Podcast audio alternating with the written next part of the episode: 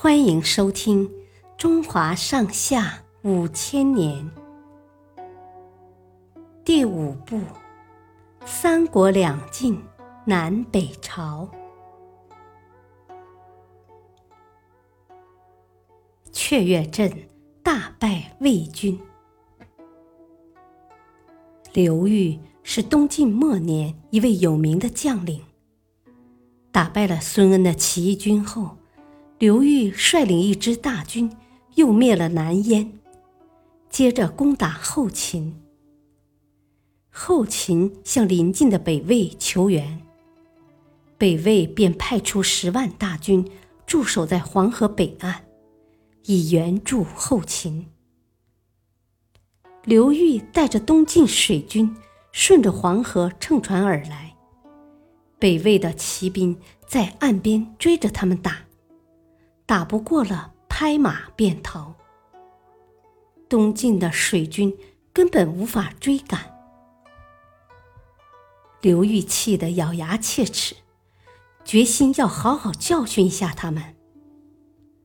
他挑出七百名勇士与两百辆战车，命令他们登岸后摆出一个半圆形的战阵，两头紧靠河岸。中部向外突出，里面悄悄埋伏着两千名士兵。最中心一辆战车上插着一根白色的羽毛，这是刘裕的新发明。他为这个战阵取名叫雀跃阵。那是什么？北魏的将军看不明白。突然。白羽毛摇了两下，两千名伏兵带着大弓，一下子登上了战车。白羽毛再摇两下，外围的七百名勇士射出一阵密集的箭雨。北魏的骑兵一排排倒了下去。给我向前冲！北魏将军下了死命令。白羽毛。继续摇两下，阵后突然冒出无数长矛。